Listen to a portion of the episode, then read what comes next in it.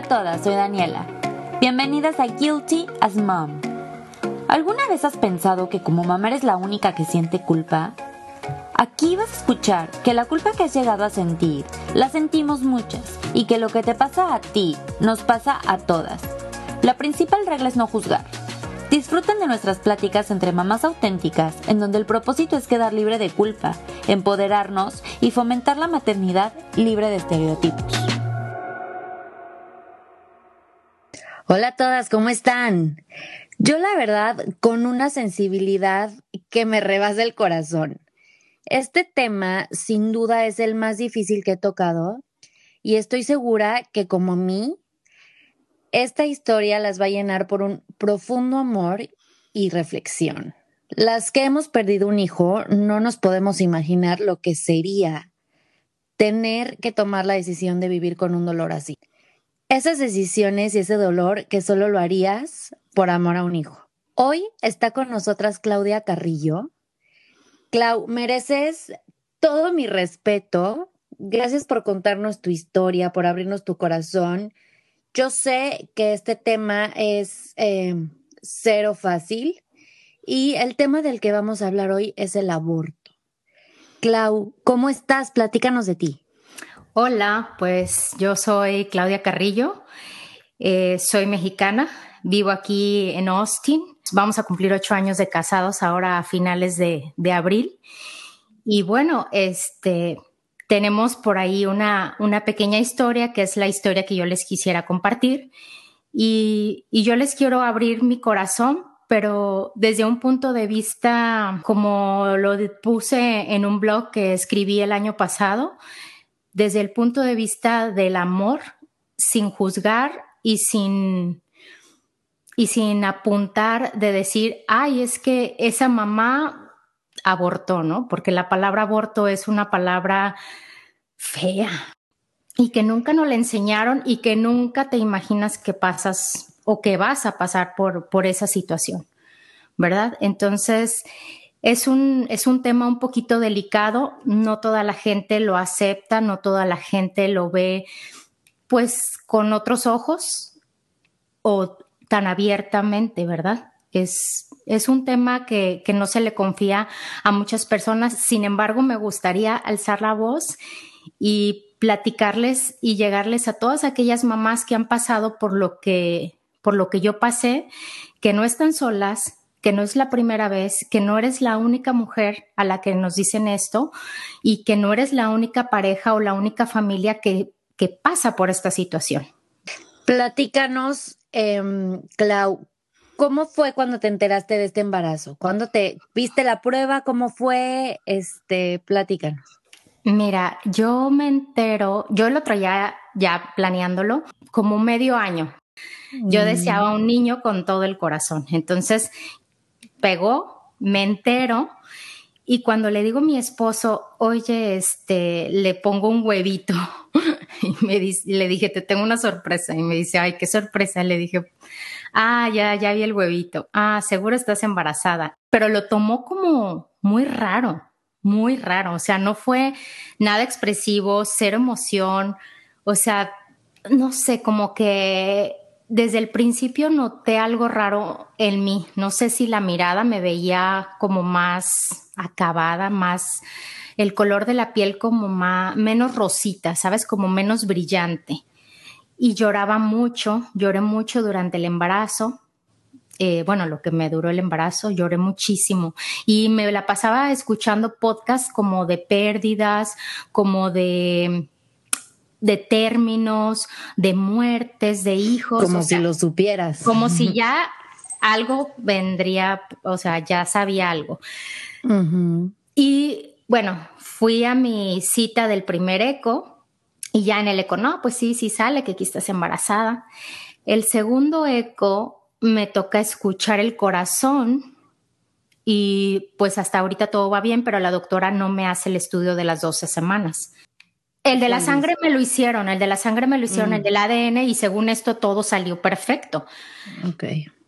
Pero según yo, ese, ese estudio de la sangre no detecta las trisomías. Y Mm. también ese, o sea, salen ciertas trisomías como nada más el síndrome de Down, espina bífida y otras cinco cosas que checan.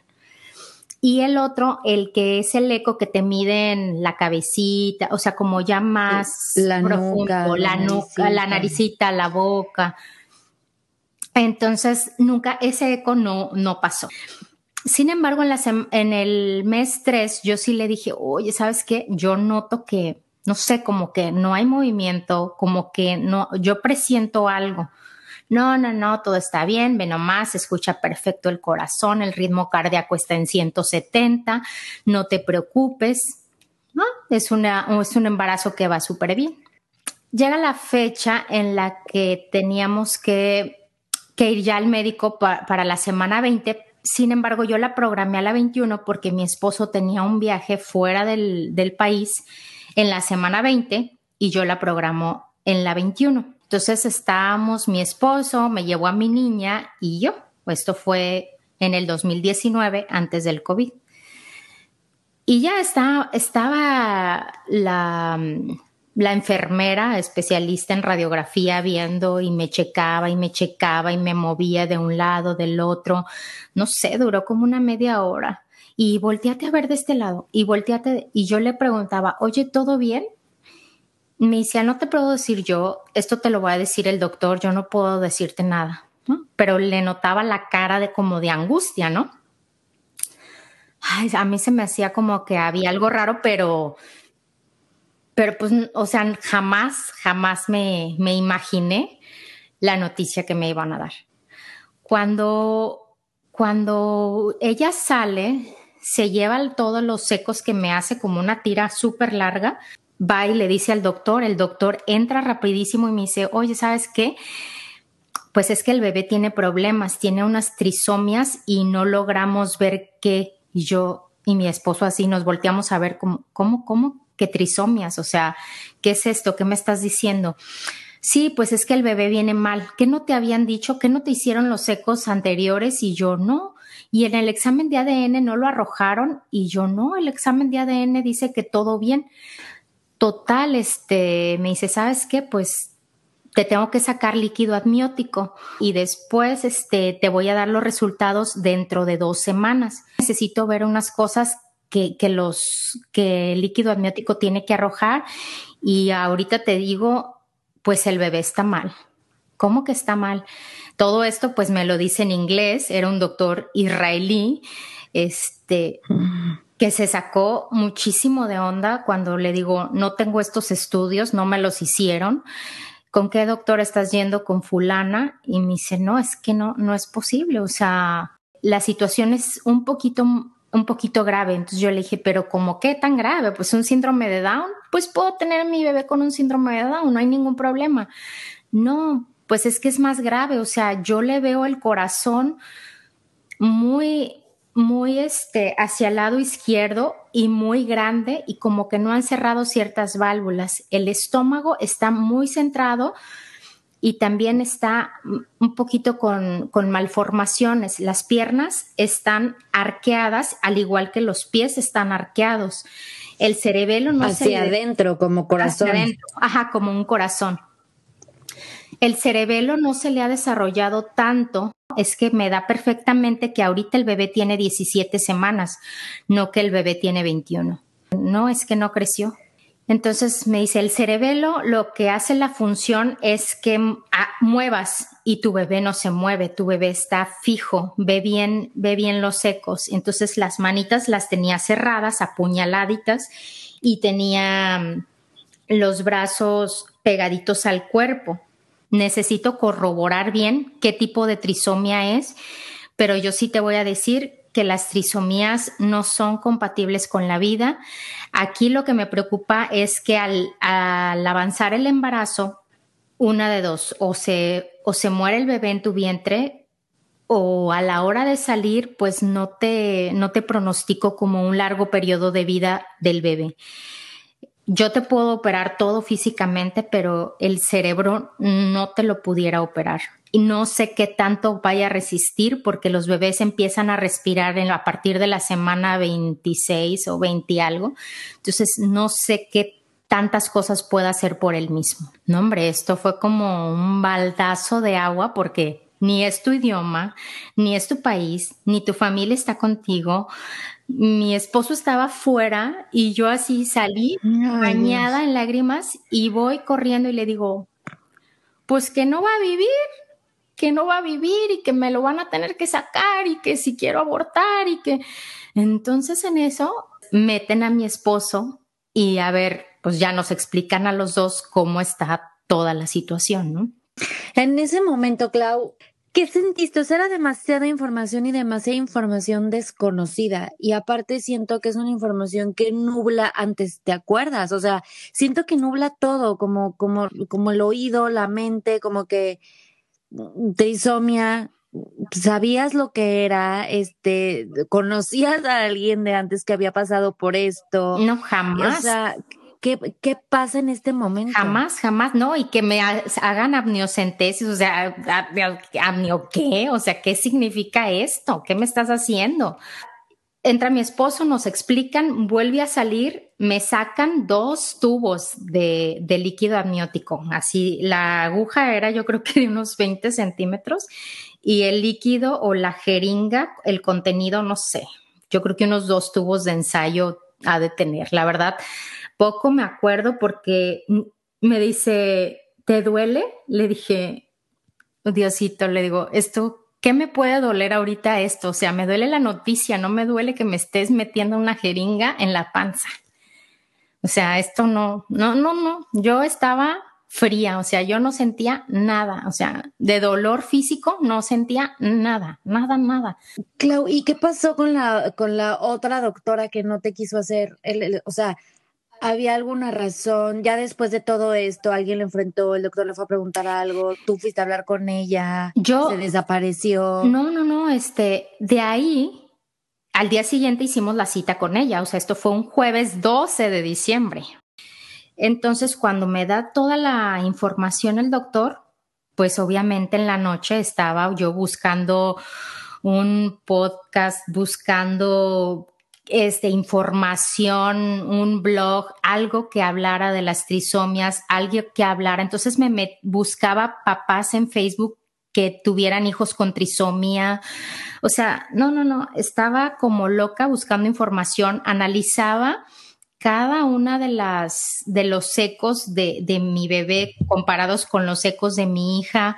No, o sea, estaba como loca pensando y sacando información para, pues, para tomar la decisión más, alguna lucecita que me guiara a decir, adelante, no te preocupes, todo va a estar bien. O sea, te sentías sola.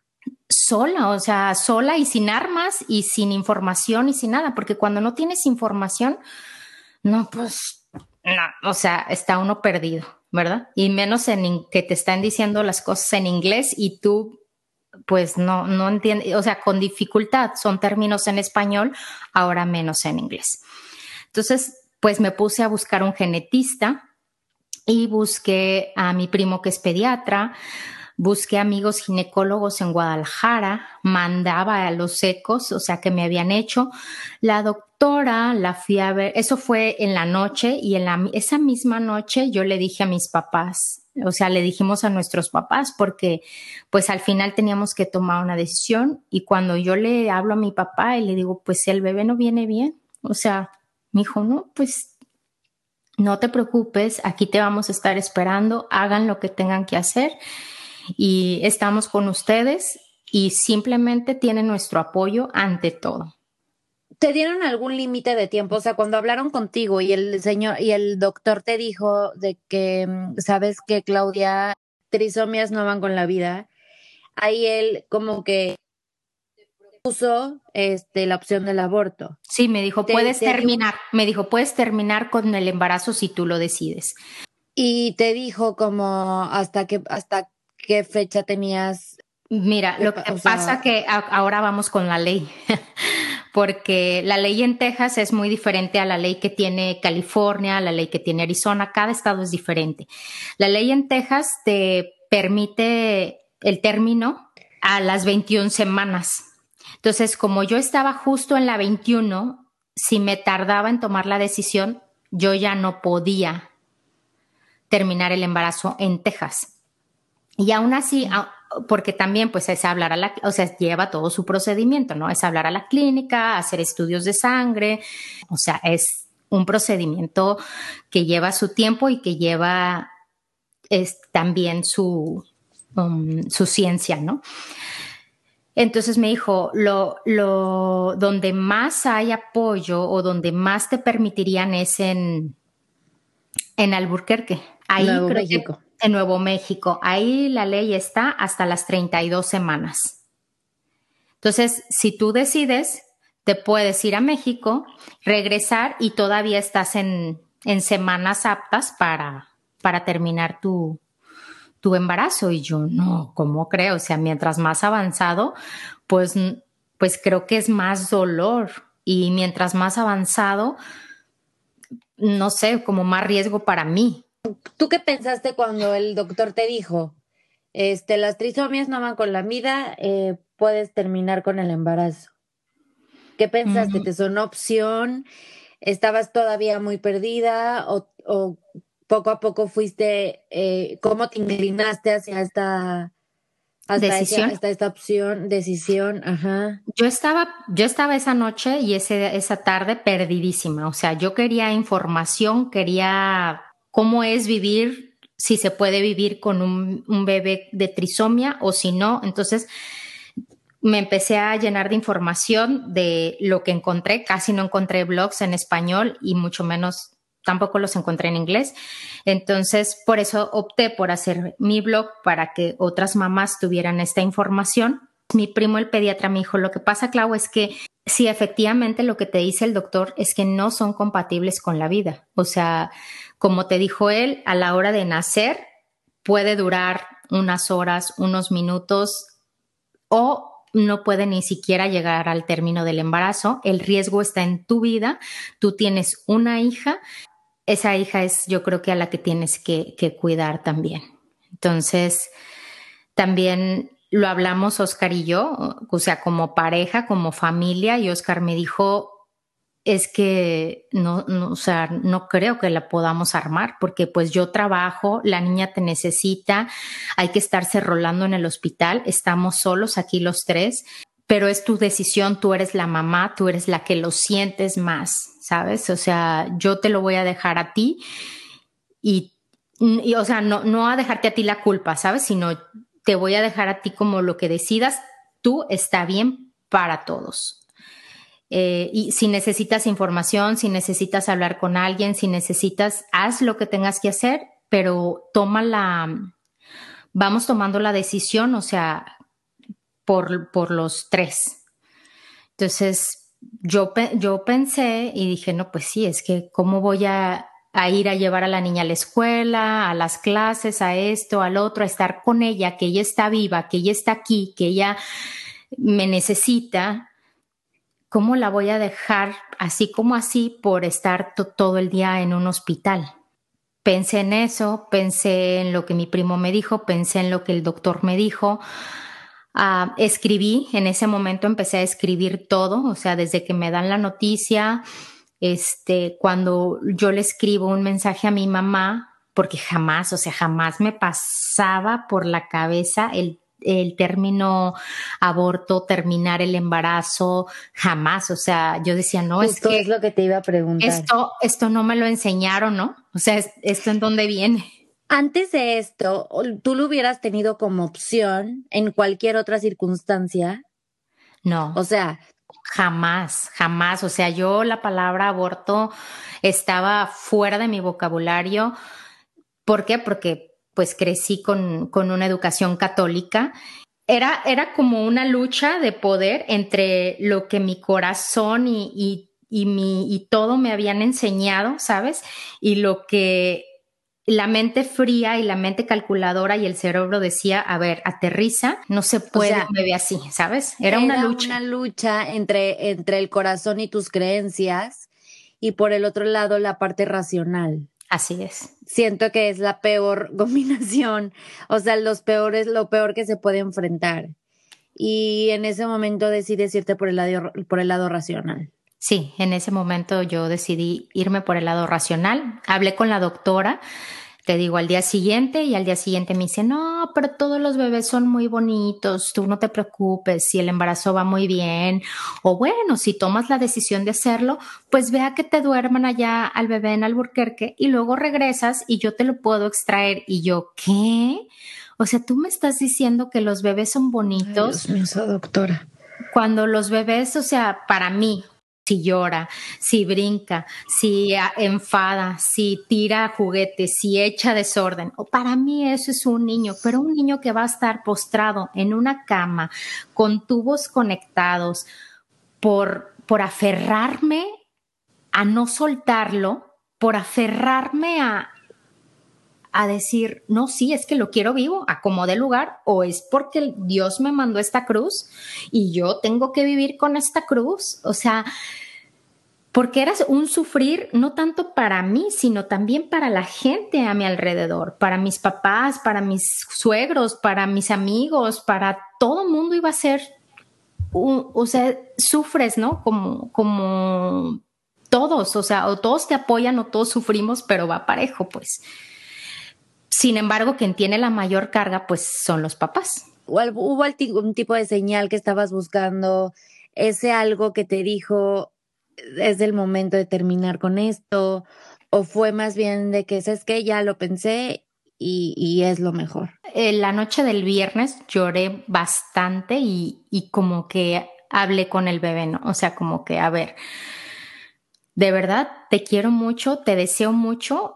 Voy a dar otra oportunidad a otro eco. O sea, yo todavía hice otra cita con otro ginecólogo especialista en, para que me hicieran otro eco. El lunes me daban el, el resultado de un estudio, pero si el martes con el otro eco me dicen que no, yo el lunes de todos modos había hecho la cita para el miércoles estar en Alburquerque. Entonces, el martes en la mañana tenía la cita con el ginecólogo. En la tarde me mm, estaba programado para en la tarde irnos cinco horas, en la mañana del miércoles otras manejar otras seis horas porque son once horas hacia Nuevo México. Y el jueves estar puntual para el procedimiento estaba como que vivía y no vivía, ¿no? O sea, como esos zombies que, que nomás estás por estar. El lunes que me dice el doctor, mi esposo y yo le preguntamos, a ver, o sea, si fuera tu hijo, ¿tú qué harías? O sea, la verdad, la verdad. Agradezco muchísimo, yo le dije de verdad, de corazón, agradezco la sinceridad con la que usted me habló, porque quizás en mi país, por el remordimiento de conciencia, no me lo hubieran dicho y agradezco que usted me haya dado los medios y el lugar, porque él me recomendó el lugar, tanto en, aquí en Dallas como en Nuevo México, para poder hacer el procedimiento. Y le digo, ¿usted qué haría? Pónganse en mi lugar. Y ya me dijo, yo la verdad, yo sí terminaría. A mí me da pendiente arriesgarla a ella y me da pendiente, este, pues que el bebé no, no, no se ve mucho, o sea, no hay mucha esperanza de vida. Ok, con esa señal bastó para que yo hablara, así. Salí de esa cita en la mañana, hablé, hice la cita al, al Burquerque. Súper profesionales, súper lindas, no me, no me juzgaron, no me dijeron, o sea, nada, absolutamente, me pidieron todos mis datos, me dijeron que si yo necesitaba ayuda económica, el gobierno apoyaba y pagaba mi procedimiento cuántas semanas tienes, exámenes de sangre, exámenes de, de orina, ecos del bebé y todo se, todo se envió. El martes tuve la otra cita con, con, el otro, con el otro eco y ahí me enteré que era niño. Porque pues también tenía que darle un nombre. Ahí me entero que es niño y no, pues yo lloré y lloré porque pues yo deseaba un niño, ¿no? O sea, sí se me había dado, pero pues ni modo, son cosas que pasan y le dije a mi esposo, pues vamos le dando un nombre porque cuando a la cuando hablo la cita al que si me preguntan, este, ¿usted sabe el sexo? ¿Va a querer no sé, la foto con la manita, la foto con el piecito, la cobijita del recuerdo, una oración o sea, como bendecirlo, pues, este, cremarlo, o sea, todo, porque pues el paquete va completo. Me confirman que son trisomias y le pregunto, justamente le pregunté a ese doctor, pero ese doctor era más grande, e, ese doctor era, era de aquí, era de Estados Unidos. Y le digo, oiga, ¿y usted qué haría si fuera su hijo? Y él sí me dijo, no, pues yo no te puedo decir nada, pero pues no, yo, yo, yo no me arriesgaría a, perderlo, así me dijo. Pero sí se veía muy angustiado de la, de la situación que se veía en el eco. Pues nos vamos, o sea, llegamos, agarramos las cosas para, para la maleta y manejamos cinco horas hacia Alburquerque. ¿Qué pasaba con tu hija? ¿Te la llevaste? ¿Le explicaron? ¿Qué le dijeron? Me la llevé y le expliqué, en el camino le, le fui explicando que, que el bebé estaba muy enfermo y que el bebé se iba a quedar, pues no podía crecer en, en mi pancita más. Entonces, como que no entendía y me decía, mami, entonces se enfermó porque, porque yo se lo pegué, o sea, porque yo me enfermé de gripa y él también tiene gripa y yo le decía, no, no, no, no, no, esto es algo muy delicado, el bebé no creció, su corazoncito no está bien, su cerebro no está bien, o sea, esto es, es una malformación. Cuando yo hablé también con el, con el genetista, pues sí me dijo, pues son malformaciones genéticas generalmente no, no, se repiten, pues. Después empecé a como a pensar, no, es que a lo mejor el tequila que me eché en el primer mes sin saber, ¿no? Que estaba embarazada. O el vino tinto que me tomé cuando fuimos a, a los viñedos. Pues no, o sea, esto no de es... Buscar, Tratas de buscar la razón y la razón, aparte, pensando que nosotras somos las responsables, siempre. Sí. Y y es lo que decían en el capítulo de la culpa, este Rose, lo que nos decía que el primer paso para sanar la culpa es la humildad y entender, no, no somos Dios, no somos tan, tan poderosas, no tenemos esa fuerza de hacer que este tipo de cosas pasen. Obviamente en el momento, pues lo traes adentro, tuve que haber hecho algo yo, porque, porque si está dentro de mí, no, ¿qué fue? ¿Qué pasó? Ha de haber estado muy fuerte, ¿no, Clau? Sí. ¿Cómo, sí. ¿Cómo manejaste esa culpa? La culpa de que, por lo que me estás diciendo, sí tenías culpa de que el bebé no estuviera al 100. Sí, yo decía, no, pues fue mi culpa por esto. Y cuando yo, cuando, bueno, te explico lo del procedimiento y ahorita te, te digo lo de la culpa porque okay. aquí mis tías tienen algo muy importante que ver. Cuando llegamos al Burquerque, Ah, me, nos llevamos a la niña y yo le había pedido de favor a, a mi comadre que si me la cuidaba. Sí la podía llevar, pero no quería llevarla, ¿sabes? O sea, no, no, no tenía por qué estar ahí. Nos vamos al procedimiento y pues obviamente te fir hacen firmarte la vida. ¿no? Cuando yo llego a la clínica estaban las personas pro vida con carteles grandes de no, no lo hagan y espérense y viva la vida. Y entonces volteo, veo los carteles y le digo a mi esposo, ay, no, no es posible. Porque yo decía, no, yo no soy de esas mamás, o sea, no, no soy de esas mamás que no lo quieren. Había tantas personas adentro de la clínica, o sea, cuando, cuando nosotros llegamos, yo dije, no, o sea, esto es, esto es demasiado.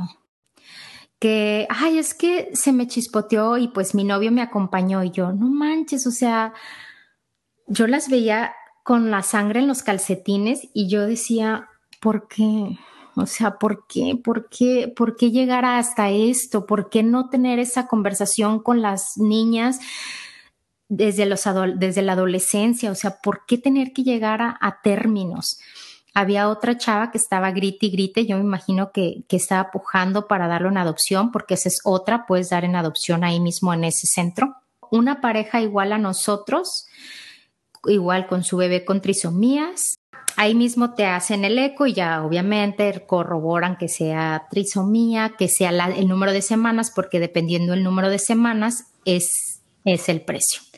Entonces, como el mío se había quedado en la semana 17, a pesar que ya había cumplido 22 semanas, este me salió un poco más barato, por así decirlo. Si necesitas carro, si necesitas pagar avión, si necesitas, hay todas las facilidades, te las ponen ahí. Para medicamentos, ahí, o sea, para todas las facilidades está la clínica. La clínica, pues son como dos habitaciones, están limpias te digo, muy profesional, porque de ahí me llevaron como a un, una consejera y la consejera me, está, me explicaba tal cual iba a pasar el procedimiento. Me daban una pastilla para, para relajarme y para el dolor y para, e, o sea, te, te explican todo y te dan papeles y te dan comprobantes y todo. Cuando te estaba explicando todo lo que iba a pasar, ¿te estabas preparando más físicamente, psicológicamente, emocionalmente, o ya no te importaba, o ya era una situación de ya ni me cuentes, ya ni me preguntes, ya ni me digas.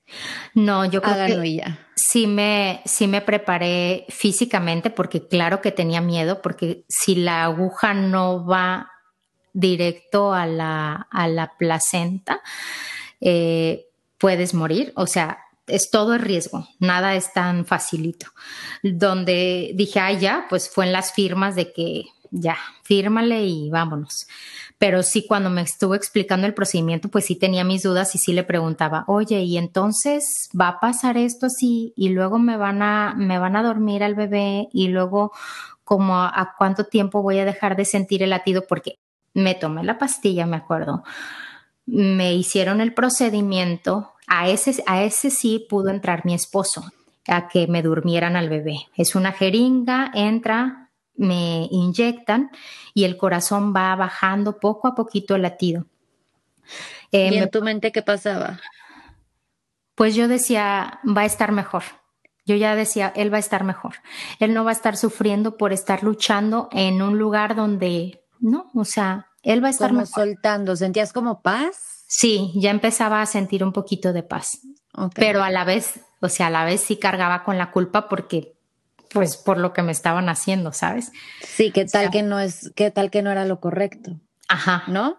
Sí, sí, sí, sí. Y de hecho, yo en ese procedimiento le escribí a mi mamá una carta y como mamá, discúlpame, pero pero no puedo terminar con, eh, con, este embarazo. Yo sé que la palabra aborto es así, suena horrible y yo deseo a mi hijo y porque lo deseo y porque quiero el bien para, para él, estoy haciendo lo que estoy haciendo. Te pido una disculpa, yo sé que nunca me enseñaste esto, pero tampoco quiero, quiero ser juzgada, o sea, quiero que, que lo veas desde el punto de vista como familia, yo quiero una familia, yo quiero salir, yo quiero estar con mi esposo, con mi hija, disfrutarlos y, vivir felices y vivir plenos, ¿sabes?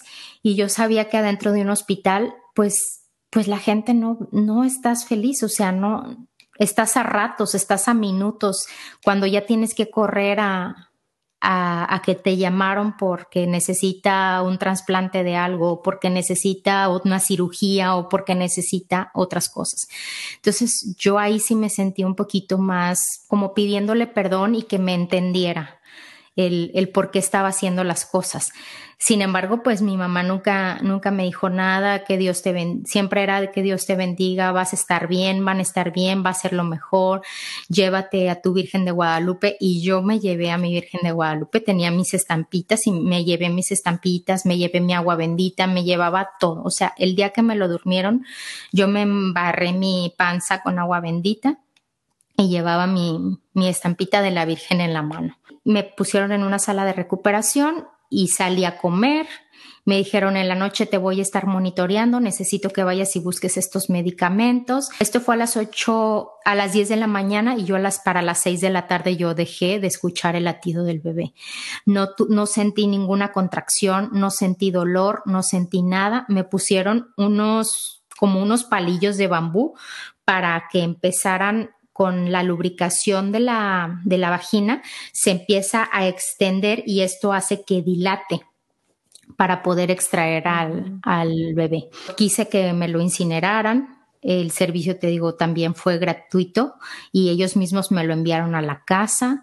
¿Lo conociste, Clau? No lo pude ver.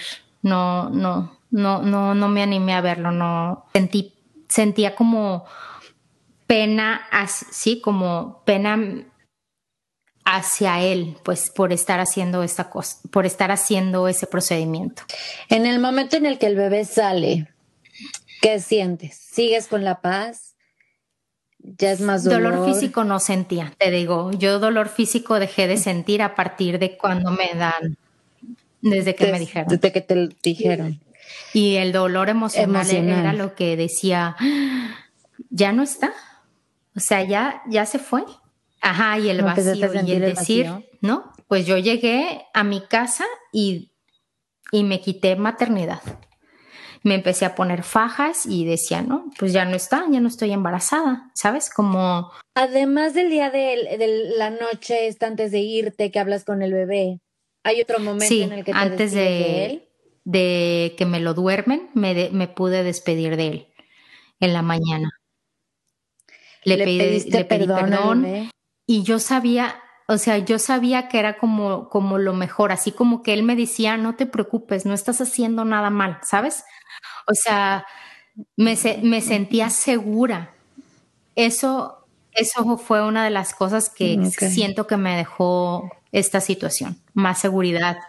¿Tu esposo se despidió? Mm, mi hija? no, mi esposo pues lloró y lloró y también me agarraba la panza. Yo, yo sé que como un hombre es más difícil expresarlas lo que sienten, ¿no? Este, pero sí, sí yo, yo lo veía y él, o sea, a él se le salían por completo las lágrimas y él no podía hablar. O sea, si él le hablaban por el celular para darle el pésame o algo, no, él no contestaba, él no, no hablaba, él no hablaba nada, nada, nada, nada. Yo lo veía como que él se hacía el fuerte y él me lo decía, es que yo tengo que ser el fuerte porque yo estoy tomando como ciertas decisiones, tengo que tener la mente fría para manejar tan lejos, tengo que tener para acompañarte, para, tengo que estar bien para las dos y yo, ¿no? O sea, yo sé, yo sé, pero también si quieres llorar, llora. Entonces sí llegó el momento cuando lo sacaron que él se desploma y llora y llora y llora. Y después me llevan a recuperación. Ahí estuve más tiempo, como una hora y media, que es un reposet. Recuperación era un reposet que me tenían con suero y con y midiéndome los signos vitales y que no tuviera un sangrado. ¿Pediste la huellita, la plantita del pie? No, solo lo que. Solo pedí la oración.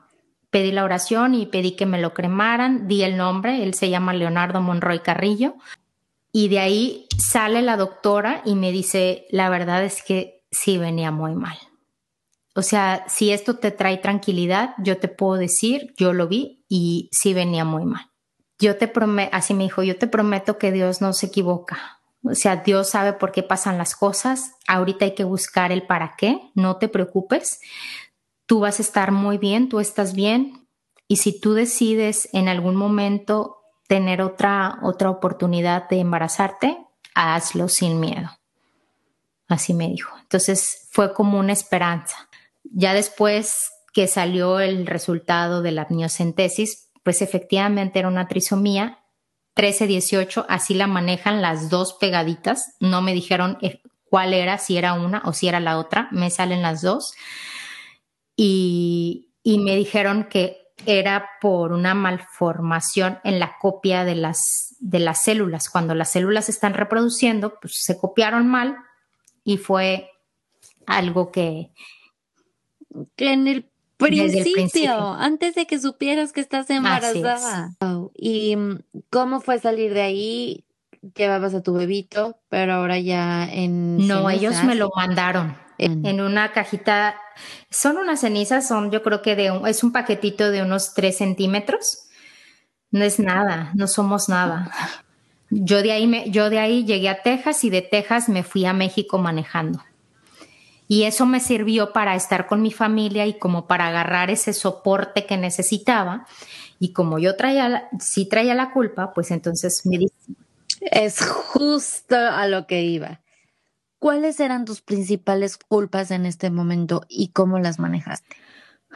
Pues la culpa de la de, de haber tomado esa, esa decisión y ese, es, es, ese esa lucha que decíamos entre lo racional y lo y el sentimiento, ¿no? O sea, así como, sí, sí, sí sé bien, pero, pero no, también, también hice mal porque pues maté a mi hijo, ¿no? O sea, al fin y al cabo acabé con la vida de él, aunque era muy drástico y suena horrible, pero mis tías me decían, no, o sea, sientes culpa, ok, me dieron homeopatía, flores de Bach, me llevaron con una terapeuta del corazón, algo así, que, que, más o menos me hizo sacar, hablarlo y llorarlo, ¿no? Hablar con el bebé, tu bebé está bien, esto está muy bien, no te preocupes, tú vas a estar muy bien.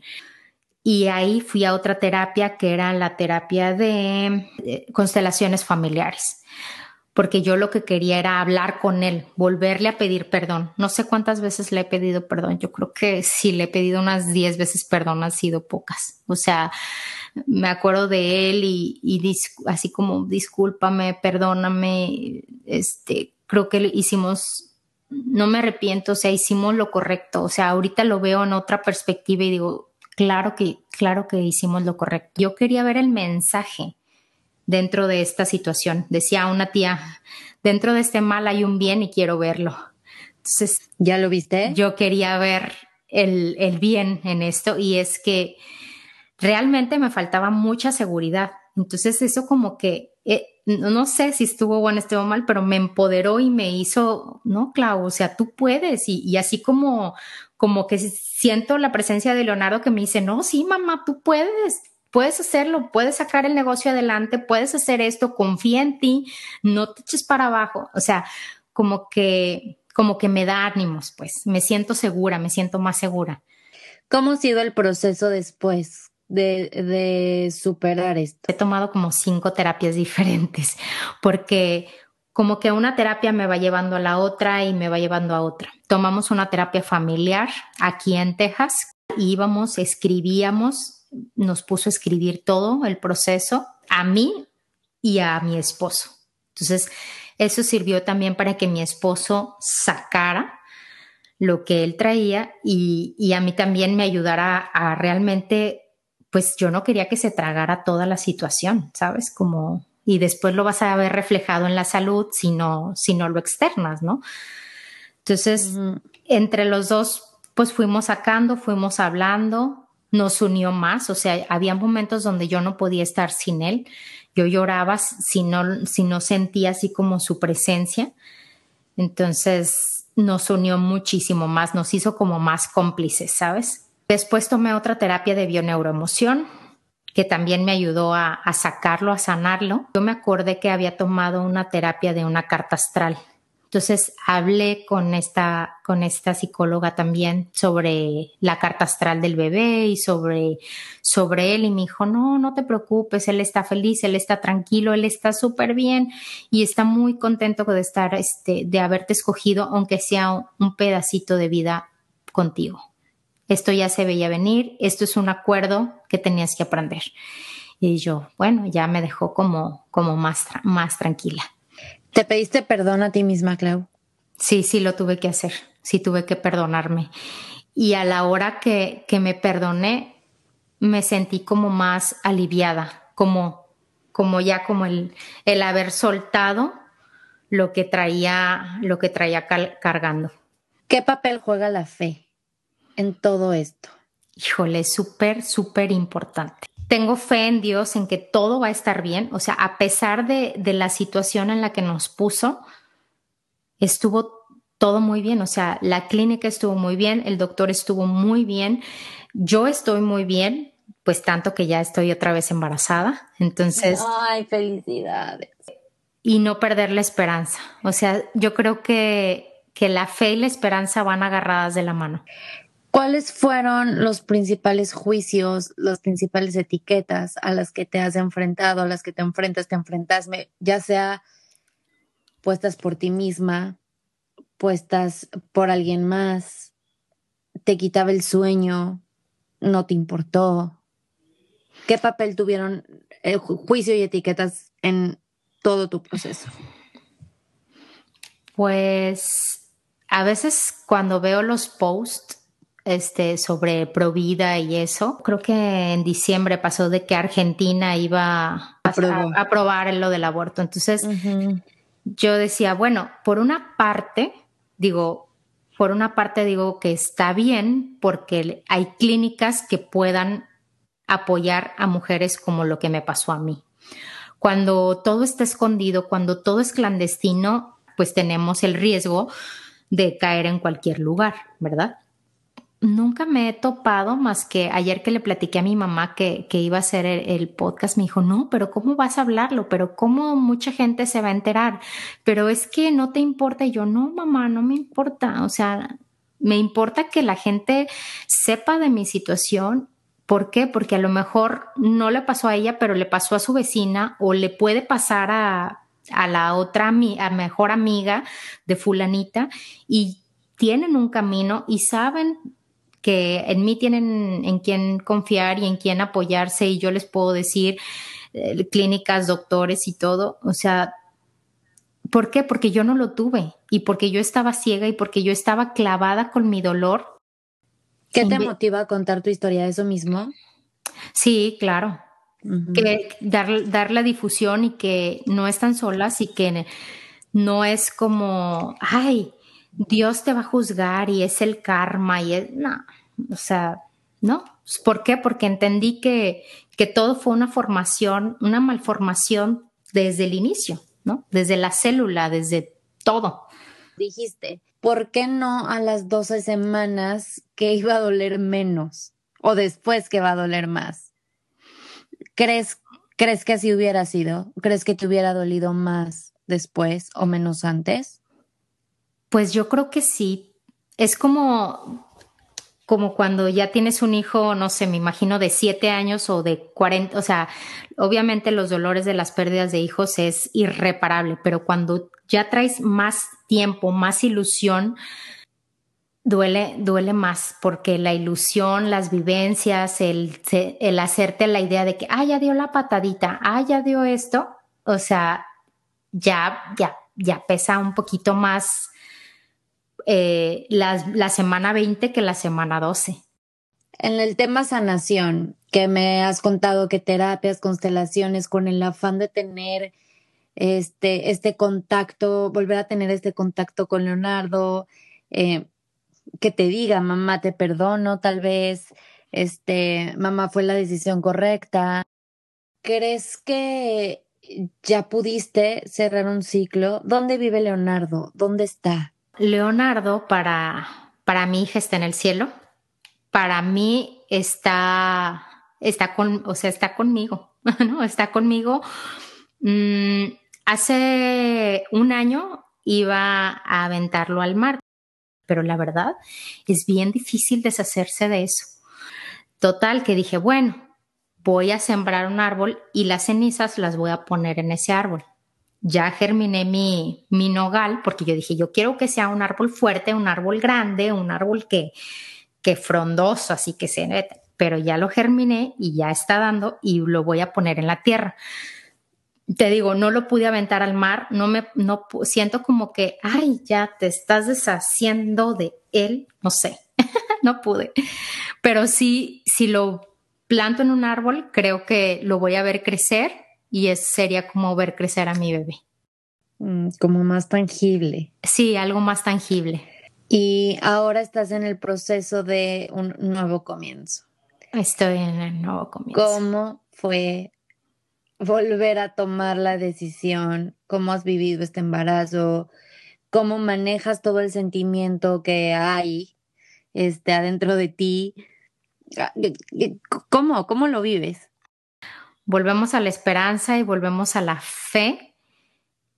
Y yo decía, me tengo que reponer, o sea, tanto en peso, en físicamente, mis fuerzas, o sea, tengo que volver como a reconstruirme. Cuando tú estás destruida en pedacitos, tienes que volver a armarte, o sea, es como, como el ego, ¿no? Hay que volverlo a armar y a la hora que está bien armado, bien fuerte, a ver, ahora sí, vamos a, tomar la decisión y vamos a tratar de, de hacer lo mejor que se pueda.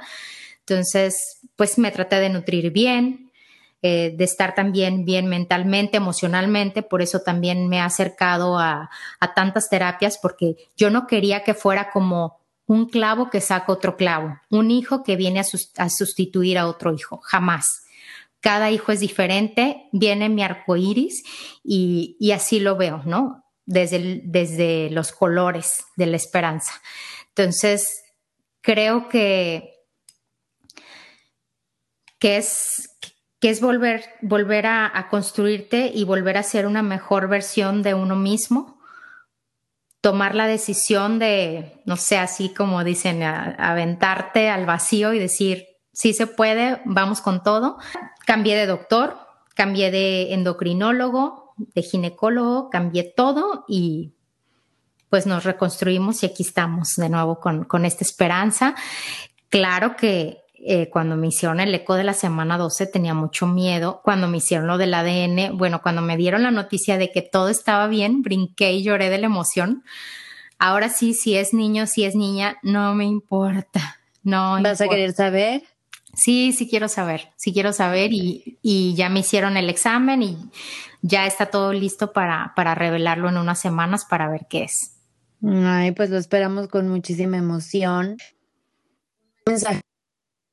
Las mamás que por cualquier razón han tenido que tomar esta dura decisión. Yo me acuerdo que cuando yo platiqué contigo la primera vez, te decía, solamente las que hemos perdido un hijo nos podemos em, imaginar la decisión de vivir con ese dolor mucha gente, como tú me dijiste, pudiera pensar que fue una decisión egoísta eh, por no cargar la cruz que te tocaba. Como yo lo veo es que no puede ser una decisión egoísta si se decide vivir con esa carga emocional, con ese dolor, porque aunque sí, a mí también me transformó, a mí también me ayudó a ser una mejor versión de mí, pero es algo que honestamente no se le desea a nadie. Y lo mío fue, pues, pues la vida lo quiso, ¿no? Así, de alguna forma, pero haber tenido la valentía, la decisión de tomarla, de decidir, hijo mío, yo absorbo todo este dolor para toda mi vida y a ti te mando a un lugar mejor, ya no sufras. ¿Qué mensaje les das a todas esas mamás que están, que han pasado por esto o que se tienen que enfrentar a tomar esa misma decisión que tú? En ese momento a lo mejor a mí me, me hubiera ayudado mucho porque pues estás perdida y no ves la luz, ¿no? Está, es un túnel oscurísimo que nunca se ve la luz. Y dices, es, ya quiero pasar de esta pesadilla a otra cosa. ¿Se ve la luz? Sí, sí llega a verse la luz. Tarde, pero se ve. Tarde, pero se ve. Pero yo creo que el mensaje es nunca, que nunca pierdan la fe ni la esperanza o sea, lo, estuve mencionando a lo largo del podcast y que nunca pierdan la fe ni, ni esa esperanza. Que siempre, siempre, hay, siempre hay una luz y siempre sale el arco iris al final de toda la oscuridad, al final de la tormenta. Esperanza, ¿en qué, ¿en qué aspecto me refiero? En la fe, en que todo va a estar bien y que solo Dios sabe por qué hacen las cosas y el para qué te tocaba vivir esto un mensaje a, a las personas que pueden llegar a juzgar una decisión así? Yo creo que hasta que no te pones o hasta que no vives ciertas cosas, no puede uno estar juzgando las decisiones de, de, la otra persona. O sea, si no, si no sabes por lo que pasó, no, no, no, ni idea, ni te imaginas qué, es lo que está viviendo o por qué tomó esa decisión. Yo creo que como mamá no juzgaría a nadie. Todas tenemos una razón y todas como mujeres tenemos que apoyarnos y respetarnos y, híjole, es, es muy respetable la decisión de cada mujer. Clau, es que realmente em, me deja sin palabras. Este, siento que esto es un tema que seas mamá, eh, no seas mamá, hayas pasado por una situación similar o no. Siento que es algo que a todas nos llega, este, nos llega en todo, nos llegan en, por el lado de creencias, nos llega por el lado del sentimiento, por el lado de la frialdad, de la racionalidad, este, automáticamente, porque así somos, es yo que hubiera hecho, a lo mejor yo hubiera hecho esto diferente, a lo mejor no. Pero a mí una frase que se me quedó muy grabada fue, si tú fueras esa, esa persona, con esa vida, con esas razones, hubieras tomado la misma decisión. No hay el si yo hubiera sido ella, lo hubiera hecho diferente, porque no es cierto. Hubieras tomado la misma y lo hubieras hecho igual. Te agradezco, Clau, de corazón, con todo el corazón, que hayas contado esta historia. Em, una historia de valentía, de agallas, de, de fe, de amor a un hijo. Este, no tengo más palabras para ti más que gracias y te admiro por venir a contar tu historia, por...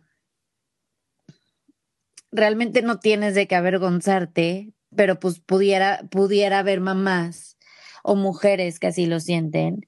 Entonces, gracias por ser su voz.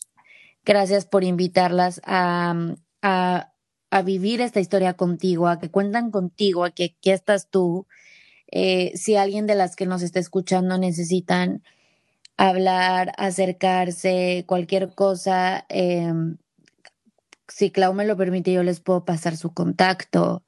Este, no hay nada como hablar con alguien que ya pasó por lo mismo, si bien todas lo vivimos diferente, lo sentimos diferente, este, pues siempre alguien que te esté agarrando de la mano que ya pasó por el mismo camino que tú es de ayuda máxima. Gracias por poner tu granito de arena en este tema, eh, que a ti te hubiera gustado que existiera, que hubiera, y ahora tú lo estás haciendo por alguien más eh, por ti también. Este es tu espacio. Bienvenida cuando quieras. Este, y pues, Clau, muchísimas, muchísimas gracias por estar aquí.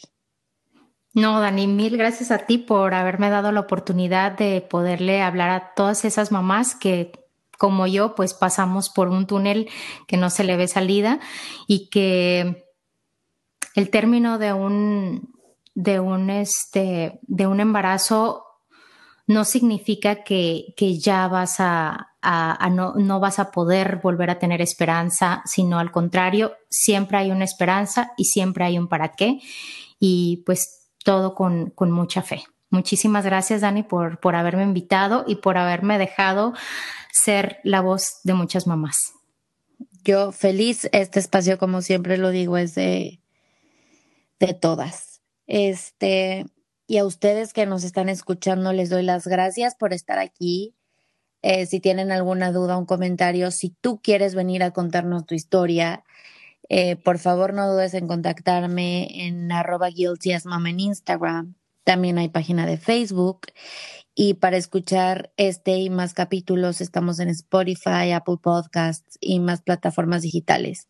Les mando un abrazo y beso a todas. Espero que como yo esto haya cambiado un poco la perspectiva, que nos haya ayudado a reflexionar y, a, ver, no juzgar las decisiones de, los de las demás y vivirlo desde el amor.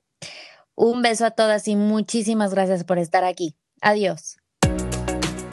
Acuérdate que tu instinto no se equivoca.